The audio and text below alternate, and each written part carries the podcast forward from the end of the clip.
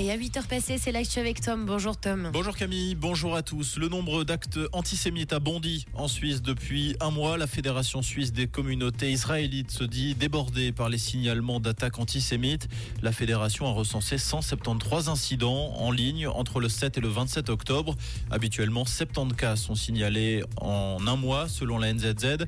Des attaques et des insultes sont également constatées dans le monde réel. 33 incidents dont 4 agressions ont eu lieu jusqu'au 25 octobre. Les cours vont pouvoir reprendre aujourd'hui à l'école internationale à Genève et à Founet.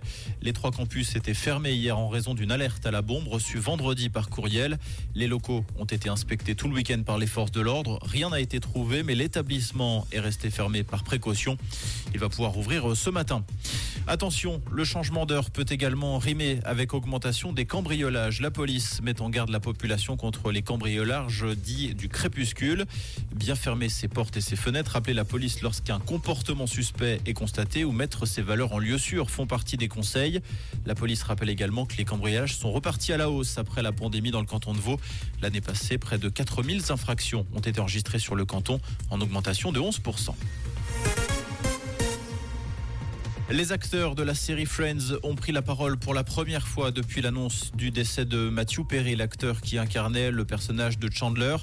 Dans un communiqué commun, ils expliquent être tous totalement effondrés par la perte de Matthew. Nous étions plus que de simples collègues de tournage, peut-on lire. Nous sommes une famille. Pour rappel, le corps du comédien de 54 ans a été retrouvé sans vie ce samedi dans le jacuzzi de sa propriété de Los Angeles. Marco Chalibaume n'est plus l'entraîneur d'Yverdon Sport. Le technicien a été démis de ses fonctions hier, deux jours après le match nul un partout contre Winterthur. Dans un communiqué, le directoire explique que ce changement résulte d'une nouvelle philosophie que le club souhaite donner à sa première équipe. Pour l'heure, aucun successeur n'a été désigné. Et de 8, Lionel Messi a décroché hier son huitième trophée du Ballon d'Or. L'Argentin a été récompensé pour son titre de champion du monde décroché lors de la Coupe du Monde au Qatar fin 2022. Au classement, Léo Messi devance Erling Haaland et Kylian Mbappé.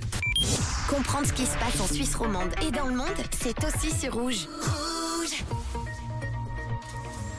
Pour aujourd'hui, une atmosphère venteuse ce matin avec encore quelques averses possibles et des nuages. C'est ce que nous annonce Météo Suisse. Préparez un bon pull pour être au chaud. On a 6 degrés à Ria, 7 degrés à Sion et 10 degrés sur les quais de Bouchy à Lausanne. Avec des éclaircies encore plus belles hein, d'ici la fin de journée et des maximales de saison. Vous pourrez compter 15 degrés à Genève avec toujours ces rafales de vent au programme un bon mardi et bon café à l'écoute de Rouge.